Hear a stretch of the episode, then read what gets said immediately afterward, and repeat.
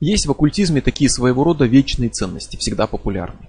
И прежде всего это привычка высоко ценить нечто древнее, традиционное, ценится посвящение, ценится инициация в какую-нибудь линию передачи знаний, принадлежность к какой-то традиции древней и так далее. Из века в век существуют всяческие инициастические организации, ордены, братства, группы, общества, которые хранят знания, передают их, создают новое. И это хочется назвать линией передачи инициации, но на самом деле это скорее куст. У него несколько корней, несколько стволов и бесконечное сплетение запутанных веток, в которых сложно понять, откуда что растет и кто ж кого куда во что посвящает. И посвящает ли вообще. Потому как в наши дни заглянем в интернет, найдем магический орден запросто, который создан детишками в виде грозного сайта, за которым ничего не стоит. Найдем какую-нибудь всемирную ассоциацию или самозванную академию наук, которая существует просто на бумаге как кем-то зарегистрированное юридическое лицо – Потому что любой человек может зарегистрировать юридическое лицо с названием вроде Всемирная Академия Астральных Наук или там Мировой Совет Психотерапевтов и Космоэнергетов или что-то еще и, и начать это преподносить как некую великую организацию, которая состоит из него одного. Найдем всегда бесконечную череду потомственных магов, родовых колдунов, адептов знаний Атлантиды и даже инопланетян во плоти. И вот во всем этом найти что-то реальное – будет достаточно непросто на самом деле сходу. Часто можно встретить полное непонимание сути, когда люди решают организовать орден, чтобы начать изучать оккультизм, например. Хотя надо сначала изучить, а потом организовывать. То есть, ну, не может первоклашка открыть свою школу, чтобы учить других первоклашек. Он же должен сначала сам научиться. Хотя очень редко что-то подобное случается, но и тогда речь идет не о людях, которые на пустом месте что-то делают. Нет смысла говорить, что вот мы создадим орден и будем вместе практиковать. Вместе практиковать это ковен, это шабаш. Суть ордена не в совместных ритуалах, а в том, что хранится и передается адептам некое знание, линия сакральной традиции. Такой орден это звено в передаче, в цепи. Он получает инициацию от кого-то и передает кому-то. И разобраться в этом сложно, тем более, что новые, вполне настоящие организации появляются часто, а учение их порой так переосмысливает то, что было до него, что традицию становится трудно узнать. Но она есть. Так что мы сделаем маленький экскурс а, в несколько примеров того, что доступно в России. Именно нашим родным искателям настоящего посвящения. И учтем, что далеко не первое попавшееся стоит хватать. Далеко не все вам подойдет. И не всем нужны вы, а большая часть мировой инициации ну, жителям России, которые не готовы за пределы России выезжать, а, будет просто недоступна. Много иностранных организаций, которые требуют личного контакта. Кто-то способен вести работу дистанционно без такого личного контакта, иные вообще ставят такую систему во главу угла и отказываются от личных встреч. Тогда вы можете учиться, посвящаться в любой точке мира, но обычно не на русском языке. И я сказал учиться, но речь идет не о школах, которые передают знания, а именно об организациях, которые передают посвящение, которые проводят посвящение, потому что не каждая школа, даже самая прекрасная, берется кого-то куда-то посвятить. Чаще наоборот как раз. И мы говорим сейчас не о знаниях и не о том, какую роль имеет инициация, а просто о тех, кто эту инициацию образует и передает посвящение. Его важность цели, задачи – это отдельный разговор. А пока разберемся в основных организациях, которые доступны в России. Кто может дать посвящение в сакральную традицию Запада жителю России, неформально, не шарлатански, кто на самом деле хранит эти сложные сплетающиеся линии, ветки во многих поколениях? К сожалению, тут получить четкий ответ на такой очень важный вопрос куда сложнее, чем нарваться на множество любителей навести туман, которые там намекают на какую-то свою осведомленность, на знания, о которых нельзя говорить, которые рассуждают о том, что, мол, мы кого попало к себе не берем, вы можете не пережить посвящение, настолько опасные силы, с которыми мы работаем, но при этом не берутся ответить, а что за силы. Но тот, кто называет себя посвященным, должен быть готов ответить на вопрос, а куда во что он посвящен указать свое место в передаче инициации и не ссылаться на тайну. Потому что если бы он хранил тайну, он бы не называл себя посвященным публично. Тот, кто предлагает других куда-то посвятить, должен четко ответить, где его место вот в этой линии, в традиции передачи. И разговор касается именно России, и тут нет смысла вспоминать, например, иллюминатов Танатероса, которые работают с магией хаоса, или братство Сатурна, поскольку, ну, насколько мне известно, во всяком случае, они не работают в России. Есть новая Золотая Заря, орден Золотой Зари, основанный супругами Цицера в Америке, и э, к ним вы тоже не сможете попасть, не приехав в Америку. Они работают только с теми, кого знают, и допускают проверенных людей, и только в личном контакте. Зато работает в России, в том числе ряд оккультных клубов, школ, обществ, которые не посвящают. Не претендуют на звание ордена, но порой объединяют очень грамотных людей, дают прекрасное образование, знания. Просто они не ставят своей задачей именно передачу самой инициации, посвятительный ритуал. Равно как речь не пойдет об африканских, восточных системах и так далее. И начнем издали. Есть, например, в России ветка Международной языческой федерации. Но это не посвятительская организация. И даже не учебная, а просто общественная. То есть цель федерации это поддерживать общение между веканами а, всего мира, отстаивать интересы неоязычников. Но это не посвящение. Зато там вы найдете без особого труда самих векан, не тех, кто прочитал книжку Каннингема, да, и решил поклоняться богине, а реальных прямых наследников там, Гарденианской Вики, которая восходит к Джеральду Гарднеру, который, собственно, Вику современную создал, и который, в свою очередь, был посвящен в Орден Восточных Тамплиеров, в, лично знал Кроули, в первых ритуалах Вики, разработанных Гарднером, совершенно отчетливо прослеживается влияние Телемы, э, Кроули, Ордена Восточных Тамплиеров, Нельзя сказать, что Вика прямо выросла из Телемы, но влияние Телемы на раннюю Вику очень велико. Кроме того, Гарднер имел связи с ковинами, практикующими народное колдовство, состоял в древнем ордене друидов, это организация, на основе кельтского язычества, но построенная по масонскому принципу, который действует с 18 века, состоял в братстве Кротона ордена Розенкрейцеров, а он создан на основе ранее существовавшего ордена храма Розового Креста, который объединял теософию и розенкрейцерскую традицию. И вот вам уже вот эта ветвистая, непростая линия передачи. Вика возникла в 50-х годах, ее придумал Гарднер. Но не на пустом месте. Мы можем говорить о том, что Вика это часть вот этой инициастической традиции, она передает линию посвящения, потому что она возникла не на пустом месте, не из народного колдовства она выросла, не на месте воображаемого культа рогатого бога, в который когда-то верили а она выросла из кельтского язычества, из системы друидов, из церемониальной магии, из телемы, розенкрейцерства, из а, теософии, из английского и европейского колдовства. Вот это все те линии, которые пришли в Викку. Сейчас, пускай Вика она далека, допустим, от розенкрейцерства или телемы, но в любом случае у современного неоязычества очень серьезные корни. Поэтому это вариант. Естественно, доступна в России и теософия. Теософское общество работает по всему миру, с этим нет проблем. Последователей Блаватской в России хватает, равно как и последователей, выросшей из теософии антропософии или акни-йоги. Но это не совсем то. То есть теософия началась как пересказ буддизма для европейцев смешав, буддизм смешался с идеями самой Блаватской, западными оккультными представлениями. Она невероятно сильно повлияла на западный оккультизм, и заслуги Блаватской нельзя недооценивать, но именно буквально посвящение в западную магическую традицию, все-таки в теософии вы не найдете у нее свой мир. Есть масоны. Масоны, розенкрейцеры, они перевелись в России после революции, но вернулись после распада СССР. Их много, они вовсе не строят заговор по захвату мира. И частое представление о масонах это такое собрание богатых старичков, которые проводят ритуалы и занимаются благотворительностью. И во многом так и есть. Потому что участие в масонстве придется оплачивать. Как, кстати, участие практически во всех таких организациях. У организации свой бюджет, своя казна, и его надо пополнять. И да, масоны проводят ритуалы, но это больше аллегории.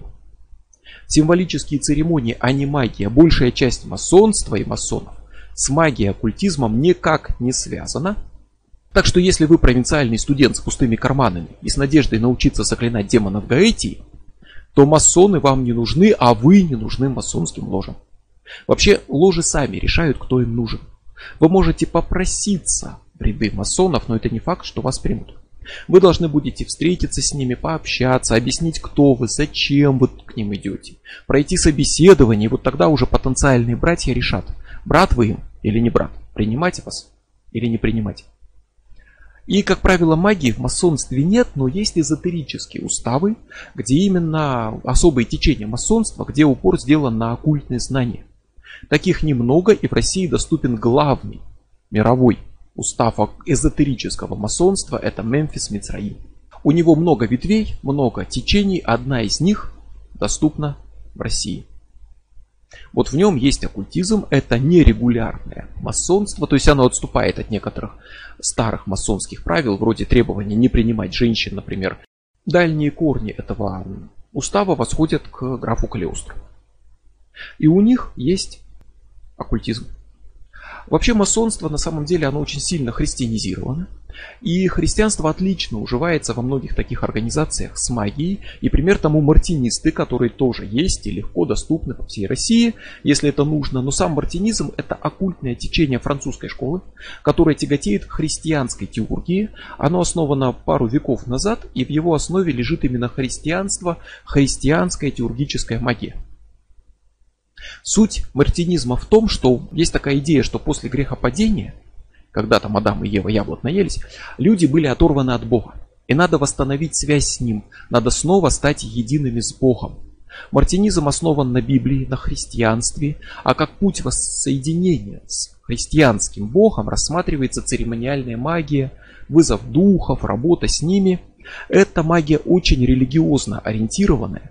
И здесь можно сказать, что религиозные ритуалы церковные – это начальный уровень. А магические ритуалы – это более серьезная версия, которая, по сути, использует магию как богослужение. То есть мартинисты, они будут молиться в крестьянском совершенно духе, Богу, там, в качестве экзорцизма и так далее. Это все очень религиозное и христианизированное. Так что если вы верите в единого Бога, Творца и Правителя мира, чтите Библию и считаете христианство единственной истинной верой, но при этом вас манит магия, то стоит подумать о мартинизме. Если нет, то присмотреться к другим вариантам. Организации, которые все-таки более ориентированы на магию, оккультизм, а не религию, как в мартинизме, естественно, тоже есть. И первое, что нужно вспомнить, это Орден Восточных тамплиеров. Он же Орда Темпли Ориентис, он же просто Атом. Это крупная организация с несколькими тысячами посвященных в мире, но тут надо признать, что тысячи это те, кто получил хотя бы одну степень. Кто знает, сколько из них действительно активно работает, занимается магией, растет по степеням, а кто просто давно забыл о полученном посвящении.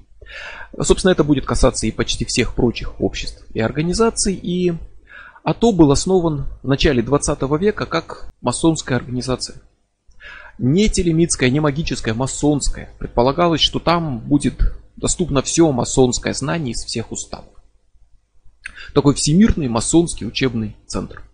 Позже орден возглавил Алистер Кроули и постепенно перевел на рельсы собственного учения телемы в 20-е годы прошлого века орден окончательно порвал связь с масонами, после того, как масоны не согласились массово принять телему, и стал совершенно новой организацией, уже организацией из последователей Кроули, а не масонов. Орден с самого начала при этом стоял на магии, на ее изучении практики, в том числе на практиках высокого уровня, и включал то, что тогда называли тайной девятой степени, то есть сексуальную магию. Тогда это была диковинная экзотическая штука, а создатели ордена сами обучались ей в других оккультных обществах, у других адептов, о которых, собственно, сейчас речь не идет. Орден пережил полный крах и был почти уничтожен к 70-м годам 20 века, когда осталось меньше 20 человек, но устоял, расширился до тысяч, хотя насколько в нем сохранились вот эти высшие уровни знаний, которые когда-то были действительно очень мощными, тоже кто его знает. От него периодически откалывались другие группы, новые общества, которые не приняли реформы Кроули, не приняли его самого, которые отказались переходить с масонства на телему. Но вот это все с орденом сделал Кроули. Создавали его трое посвященных масонов, а Кроули был посвящен в орден Золотой Зари, где, собственно, получил свои основные познания. Кроме того, он изучал йогу и прочие восточные учения на Востоке непосредственно, а орден Золотой Зари сам вырос прежде всего из английского общества Розенкрейцер и был наследником английской розенкрейцерской традиции, которая уходит в начало 17 века. Розенкрейцер еще у нас появится, но таким образом орден восточных тамплиеров это дальний побочный потомок розенкрейцеров, масонов Золотой Зари, ну и собственно Телему уже непосредственно. От него много кто откололся, но базовая линия, вот эта, которая идет от основателей ордена, от масонского ордена к Кроули, потом От него через нескольких человек к тому, кто называет себя Гименей Бетта, это нынешний лидер ордена, вот эта линия называется халифат. Это вот то самое АТО, прямая линия, от которой кто-то откалывается. Откололись общество восточных тамплиеров, древний орден восточных тамплиеров, Тифанианский орден восточных тамплиеров, братство Сатурна. Это разбросано по всему миру вплоть до Гаити, но в России не представлено. Халифат, официальная линия, доступна для связи, членства. В Москве есть ложа, убежище пана, которое с начала 2000-х годов действует, проводит посвящение, пройдя путь от лагеря, маленького отделения из нескольких человек, до ложи крупного отделения, который ведет самостоятельное посвящение. Есть отделение в Питере более мелкое, то есть там своя иерархия, лагерь, оазис, ложа. Были другие лагеря, но они захерели, то есть некоторые филиалы открывались в городах России и закрылись со временем. Был лагерь София в Воронеже, был лагерь Асфадель в Нижнем Новгороде, но от них не осталось практически ничего, кроме смутных воспоминаний у тех, кто их застал. Иной раз даже в интернете какую-то информацию о них уже найти невозможно, то есть ну, неудавшиеся проекты, они, так скажем, потом в глаза не бросаются. Но большие города устояли и открыли еще свои отделения по странам СНГ. А раз это в России, то, соответственно, общаться с ними можно будет на русском языке. Но потребуется наладить личный контакт, заручиться рекомендациями. Дистанционная работа не проводится. И, конечно, вы должны быть заинтересованы в изучении магии, должны быть телемитом и принимать идеи Кроули. И должны быть готовы к тому, что продвижение не будет быстрым. Много лет назад, когда орден только пришел в Россию, когда он был лагерем, когда у них был крохотный сайт, э, на главной странице которого был нарисован большой бафомет, сидящий на Красной площади на фоне Кремля – вот тогда орден остро нуждался в новых участниках. Все, кто в нем состоял, пылали энтузиазмом и были счастливы стать частью сакральной традиции. И можно было с легкостью получить посвящение, быстро набрать новые степени. Все казались друг другу братьями, желанными гостями, несущими миру новые откровения. Все друг друга туда охотно принимали, посвящали, повышали, но время прошло. Все изменилось. Появилось много людей, появилась коммерческая составляющая в продаже там книг, изданий и так далее, появились те, кто уже достиг высоких степеней, и теперь продвижение новичков будет уже далеко не таким быстрым, и понадобится много времени, чтобы суметь пробиться наверх по степеням. Хотя на самом деле в вопросах важности инициации важна первая инициация, посвящение именно присоединения какой-то вот такой общности, а не последующей там степени. Орден предусматривает личные встречи, коллективные ритуалы, так что надо жить в Москве, в Питере, где-то рядом с ними, или быть готовым туда приезжать постоянно. Теоретически существует ассоциативное членство. Оно предназначено для тех, кто, например, едет в страну, где есть орден восточных тамплиеров и хочет быстро наладить с ними контакт, но сам в орден не посвящен. В принципе, теоретически все просто. Надо заплатить денег, договориться обо всем и станешь таким, ну, другом ордена, который заглядывает в гости, но это не дает посвящения. И когда-то это было распространено шире, вот сейчас, на тот момент, когда я все это произношу, упоминание об ассоциативном членстве удается найти только на сайте американских отделений. В русских, например, источниках о нем не осталось никакой информации. В 2006 году внутри российского АТО произошел раскол на почве идеологии, подчинения центральному руководству некоторых ритуальных тонкостей, и молодой посвященный второй степени счел, что система АТО диктаторская, не дает свободы адептам. Кстати, АТО в этом многие обвиняли, например, Джек Парсонс, и открыл собственное отделение ордена, отделившись от халифата. Основанием для отделения стали слова, которые он нашел в одном из писем Кроули. Там написано «Мой меч тому, кто сможет его взять». Вот только эти слова касались конкретно борьбы за наследство, за власть а, в Ордене после смерти Кроули. Там было несколько кандидатов, шло противоборство, решался вопрос, кто больше прав имеет стать во главе организации после Кроули, и это касалось именно их. В данном случае было формально истолковано как право любого желающего объявить себя прямым наследником Кроули и главой Всемирного Ордена Восточных Тамплиеров. Начались многолетние интриги, распли, грязня, взаимные обвинения. Дошло до того, что мятежные адепты опубликовали письмо, которое написали от имени лидеров российского Ордена Восточных Тамплиеров Халифата, в котором не от своего, а от их имени объявляли, что российское АТО независимо теперь от мирового. То есть в этом, таким образом, они фактически подставили лидеров российского халифата, чтобы стравить их с лидерами мирового АТО, чтобы всех поссорить. Причем это не скрывается, они это называют розыгрышем. Это было давно, но до сих пор изредка пробуждается к жизни вот эта старая, вялая война, битва по переписке, уже на уровне каких-то редких обвинений, насмешек, когда один говорит, а вы диктаторы, сами ни в чем не разбираетесь, сидите там на своих начальных степенях, боитесь экспериментировать. А другие им отвечают, а вы зато степенями торгуете, все переврали, как это вы посвящаете высшие степени, которым даже никогда не были допущены, у вас выше второй никогда не было. И так далее. В итоге появилась новая оккультная группа, которая сама себя объявила настоящим орденом восточных тамплиеров, претендующие на то, что они взяли меч, и теперь только они наследники Кроули, потому что сами себя такими назвали. Но группа не имела права называть себя ни по инициации, ни юридически орденом восточных тамплиеров, поэтому назвала себя Базильянский орден восточных тамплиеров, БАТО. Не бразильянский, не от слова Бразилия, а именно базильянский. Сейчас у них разработаны новые ритуалы и посвятительные медитации, то есть э, по мотивам того, что описано в литературе, и по мотивам того, что они успели сами, чему успели научиться, собственно, в халифате. Предназначено все это для самостоятельного прохождения, то есть плати деньги, получай степени. При желании можно выкупить полную систему их версии Ордена Восточных Тамплиеров и считать себя посвященным высшую степень Примечательно, что в качестве одного из сделанных этим орденом открытий было названо искаженное древо жизни, на котором дополнительные пути и 11 сефирот. То есть вопреки базовому принципу каббалистическому, где сотни лет назад было оговорено, что сефирот 10, а не 9 и не 11, они дорисовали пути, которые ведут в Даат, и, собственно, занялись разработкой колоды Таро с дополнительными арканами, связанными с дат и так далее. То есть там какая-то уже своя собственная жизнь, которая к АТО как таковому, вот этой линии Ордена Восточных Тамплиеров, по сути, не имеет отношения. Но через несколько лет своего существования этот орден объявил о том, что добился своих инициастических и просветительских целей прям всемирного масштаба и закрывается.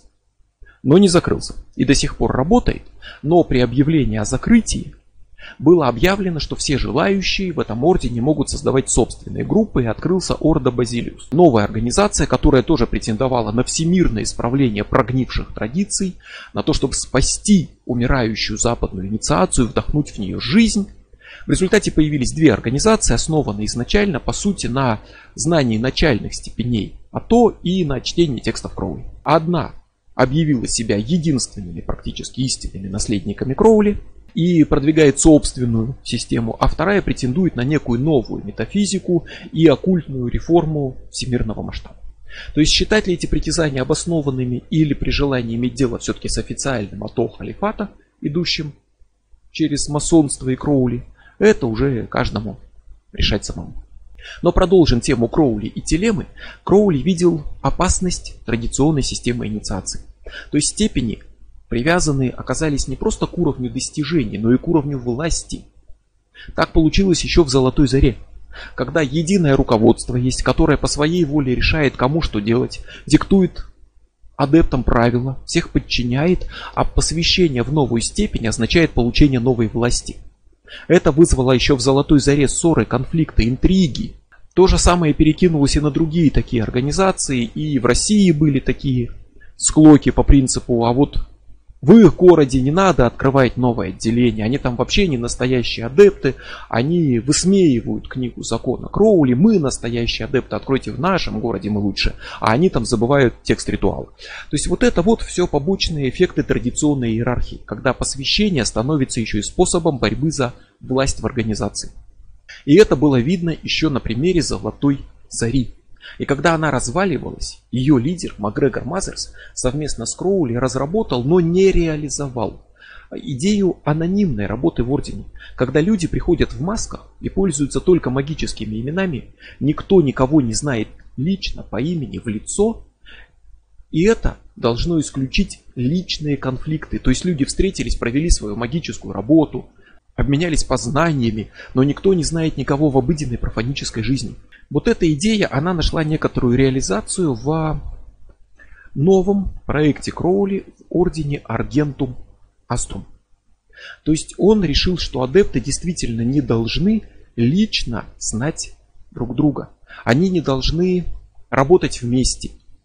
Адепты не должны подчиняться одному лидеру. Это позволит избежать конфликтов, расколов, борьбы за власть и диктатуры. И в начале 20 века Кроули и Джордж Сесил Джонс, его учитель по ордену Золотой Зари, создали орден с названием АА. Кроули никогда не давал указаний, как это расшифровать, хотя А это на самом деле, ну скажем так, частица, которая означает отрицание. И тут можно найти глубокую философскую концепцию, но обычно это расшифровывают как Аргентум Аструм, то есть орден Серебряной Звезды. И вот здесь как раз таки нет иерархии. Поэтому нет расприй, расколов, выяснений, кто главнее, кто прямой наследник, а кто самозванец. Система Аргентум Аструм полностью исключила личные встречи, коллективные ритуалы, и один из принципов Ордена это равные не должны работать вместе. Нет единого лидера, инициация именно передается из рук в руки. Каждый знает того, кто привел его в Орден, и знает тех, кого привел он. Он получает посвящение из одних рук и передает в другие по цепочке. Нет лидера, который может отдавать приказы и говорить, вы провели ритуал неправильно, я приказываю выбросить эти инструменты и читать вот такой текст.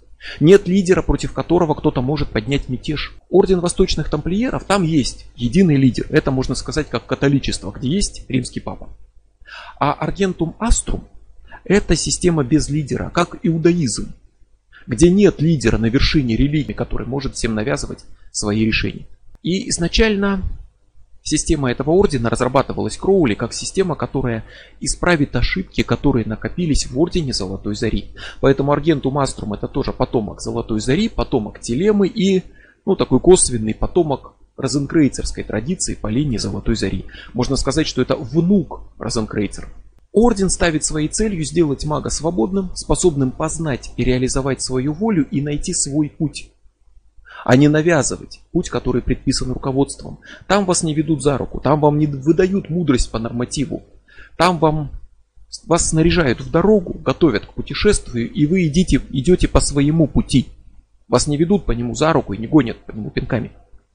Вы идете с поддержкой, со знаниями, с опытом ордена, но вы идете по своему пути а не по пути, который вам указал лидер.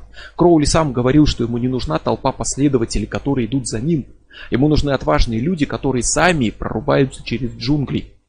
Вот для этого он и создал собственный полностью орден Аргенту Маструм. Нет единого лидера, нет личных столкновений, нет привязки посвящения к уровню власти, поэтому нет расколов, нет внутренних конфликтов. И все передается из рук в руки, а поскольку изначальных рук было несколько, то в Ордене есть несколько независимых линий передачи инициации, которые восходят к самому Кроули через а, его учеников и соратников. Есть линия Израиля, Ригарди, Джейн, Вульф, Марсела, Рамоса Мота, а, Грейди, Луис Макмерти. Это те, кто еще при Кроули или близко к нему получил посвящение, передал его дальше, сформировал вот эту линию. Было время, Одна из этих линий заглядывала краешком в Россию. Сейчас этого нет. Хочу это особо подчеркнуть, в России нет своей линии Аргенту Маструм, местной, работающей на русском языке. Были и даже, пожалуй, есть те, кто на это претендует. Были странные смешения Аргенту Маструм с чем-то еще. Кто-то объявлял себя прямыми линиями, чуть ли не единственной прямой линией. Была группа, которая уверяла, что Кроули приезжал в Россию в Ясную Поляну, был в гостях у Льва Толстого, и именно у него получал посвящение, сакральные знания, учился магии, а поэтому теперь надо искать каббалистический и телемитский смысл в рассказе Филиппок. Такое телемское толстовство которое выдавалось за Аргенту Маструм, но к Аргенту Маструм не имеет отношения. Но хотя своей линии в России нет, вступление в Аргенту Маструм не потребует личного участия. Вы можете найти контакты линии ордена, написать письмо, получить ответ. Будет непросто. Отвечать вам, принимать вас никто не обязан. И это важный момент, про который надо всегда помнить. Вам вообще, в принципе, никто ничем не обязан. Но если вдруг вы с кем-то сумеетесь договориться, то вам придется провести приличное такое достаточно время в роли студента. Так и называется студент Аргенту Маструм. То есть вы будете изучать литературу, в том числе на английском языке. Это стартовые подготовительные книги. После чего надо будет сдать экзамен. Если вы покажете наличие необходимых знаний, навыков, вас признают вы пройдете посвящение и окажетесь частью этого ордена. То есть вы можете состоять в нем, быть частью этой передачи, живя в России, хотя в России нет своей линии. А, не надо ездить там на групповые ритуалы, постоянно на другой конец света и так далее. Но поскольку все это ну, уже международный уровень, то все будет на английском языке. Вообще есть достаточно много вот таких организаций, которые на английском удаленно доступны из России. И это далеко не единственный орден, который работает по такой схеме. То есть есть, например, Драгун Руж, Красный Дракон. Организация своеобразная, молодая, но в принципе с неплохими корнями. Ее создатель маг, писатель, автор текстов группы Террион, Томас Карлсон. В России он известен как э, автор книг по клепот, рунической магии, готической кабале. Он э, серьезный ученый, преподает в университетах. Он защитил диссертацию по готической кабале, а готическая кабала это учение 16-18 веков, которое создано Иоганном Буреусом, а, с которого, собственно, начался процесс смешения рун с западной магией кабалой. И само воспринятие, восприятие рун как магических символов, которые несут скрытый смысл, а не просто там какие-то буквы. Для Буреуса руны, а также вообще буквы, включая иврит и латынь, были двух видов. Очевидные, которыми просто писали, и адул руны, скрытые, мистические, в которых не важно звучание, не важны слова, а важен заложенный в них сакральный смысл.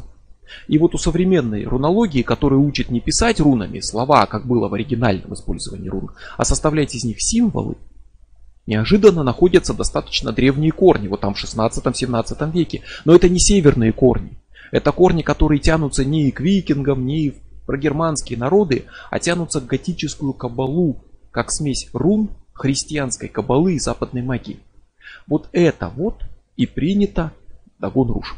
Система ордена это сочетание идей Тифанианского ордена восточных тамплиеров Канета Гранта – который откололся от ордена восточных тамплиеров там, на почве расхождения во взглядах, и который проповедовал, практиковал работу с клепот. То есть, скажем так, ну, с такой теневыми силами темными. И рунических идей, восходящих к Буреусу. Вот это смешалось, и получилась такая руническая магия левой руки. Там руны, там клепот, там западная магия, там кундалини-йога, там особый рунический строй утарк, который начинается не с феху, а с урус, поскольку по версии Карлсона эта руна связана с тьмой, и если рунический строй начинается с руны урус, то это получаются магические темные теневые руны, которые отличаются от футарка, от обычного рунического строя, как используемого для письменности. Достаточно странная система, хотя и со своими корнями. На русском Доступное описание первых нескольких степеней ордена, при желании их можно найти, изучить, все прочее на английском и в личном контакте. И помним, что, как всегда, орден принимает далеко не всех желающих. Дистанционно и на английском при желании можно пройти подготовку в обществе служителей света, которая позиционирует себя как школа западных мистерий, обучает заочно. Но это именно скорее обучение, чем посвящение, и в основе лежит система взглядов Дион Фортун, которая изучала систему Золотой Зари, хотя и не в самой Золотой Заре, а, уверяла, что вступила в контакт с учителями человечества, среди которых Иисус и Сократ, получила от них духовные тексты, и, собственно, эти тексты составили ее книгу «Космическая доктрина». Она примкнула в свое время к теософии, установила контакт с махатмами, с духовными учителями Блаватской, но решила, что они слишком враждебные, и на вот основе этой смеси теософии, золотой зари и контактов учителями духовными, создала общество внутреннего света. Это смесь золотой зари, христианства, теософии. На его базе в 1965 году открылась группа служителей света, как раз таки, которая и ведет заочное обучение. Принимают всех, нет каких-то специальных церемоний, но нужна некоторая сумма, английский язык и готовность серьезно учиться на протяжении, ну, хотя бы примерно 5 лет. Подобным образом работает Орден Строителей Святой Обители. Основатель Ордена Пол Фостер Кейс, снова наследник Золотой Зари, масон, а, посвященный Ордена Восточных Тамплиеров, посвященный лично Кроули, человек, который практиковал сексуальную магию, когда слово секс еще было неприличным, изучал йогу, карты Таро, но его орден следует традиции Золотой Зари за одним исключением. Он убрал все, что связано с енохианской магией, потому что считал ее слишком могущественной и опасной. Орден открыт для всех, кому исполнился 21 год, Дальше все стандартно, списываетесь, членские взносы, проходите обучение, дистанционная работа, английский язык. По тому же принципу доступна из таких мировых организаций Церковь Света. Она создана английским тарологом, астрологом, который пользуется псевдонимом Зайн. И изначально это было герметическое братство Луксора, основанное в конце 19 века. Но они любили тоже сексуальную магию, и на этой почве у них были острые конфликты с теософским обществом. Настолько острые, что когда основатель вот этого общества, братства Луксора, по какой-то таинственной причине выстрелил себе в лоб перпендикулярно, собственно, лбу из пистолета, что очень странно, самоубийцы обычно так не стреляют. А, официально это объявили несчастным случаем, а неофициально говорили, что это Блаватская с помощью своего теософского общества навела на него какое-то проклятие, вот таким образом его убила с помощью магии. Те, собственно, в герметическом братстве Луксора, кто устал от распри с теософами, образовали закрытое герметическое братство света. То же самое, только в большем секрете и в стороне от разборок с теософией.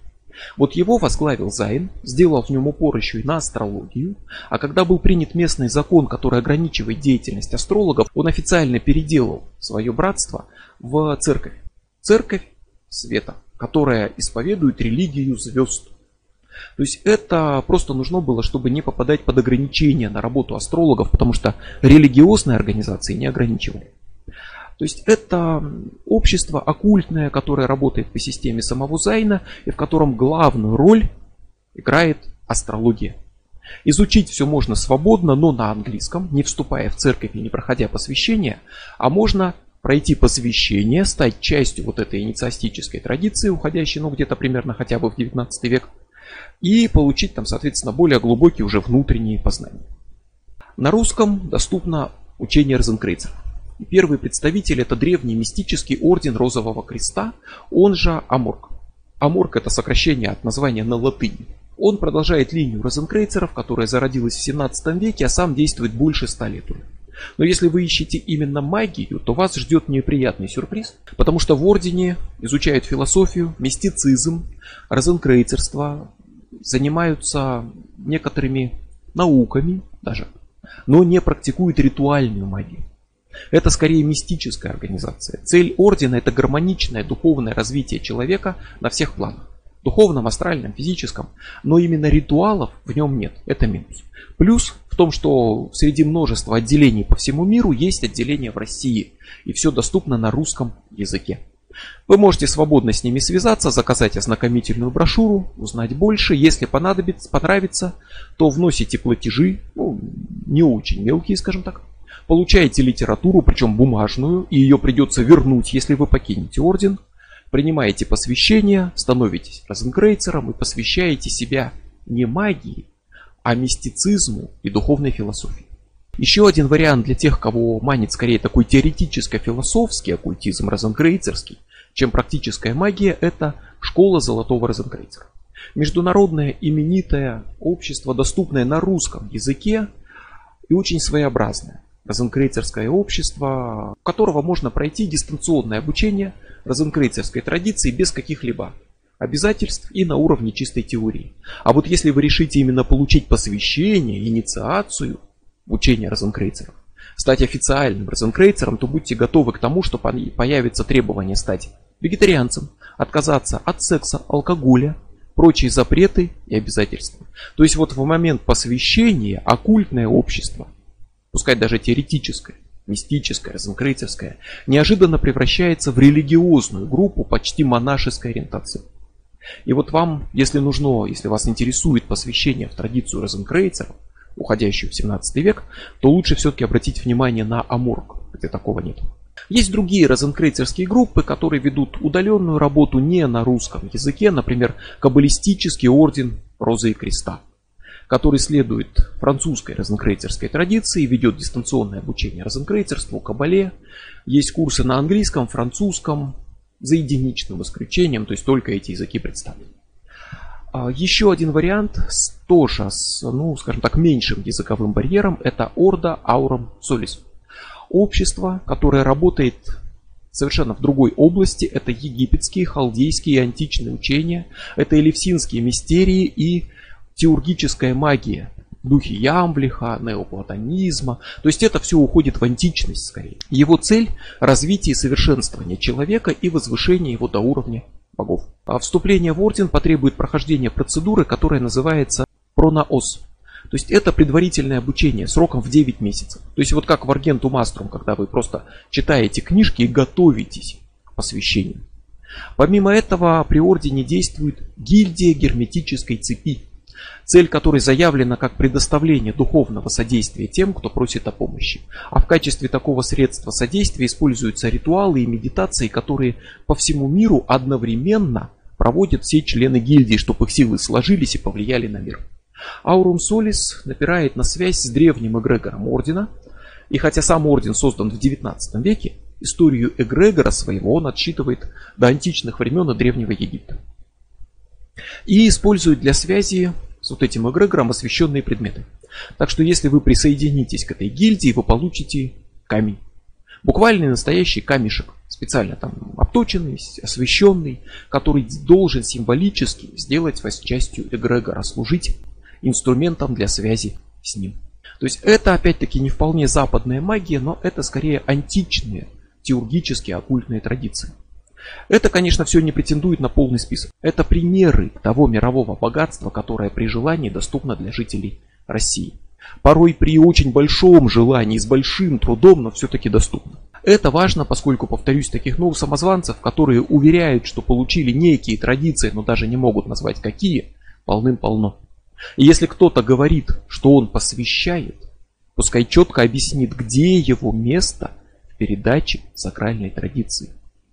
Тут нет варианта вроде «Мы носители уникальной секретной древней традиции друидов, атлантов, жрецов Египта, о которой никто не слышал кроме нас, пока мы год назад не решили рассказать всему миру о тысячах лет тайной истории, которой мы посвящены». А во что мы посвящены, это секрет, потому что кроме нас этого никто не должен знать. Нет такого варианта. Тот, кто передает инициацию, на самом деле тот всегда может и должен сказать, где его место в тысячах лет этой передачи, что именно по каким линиям он передает.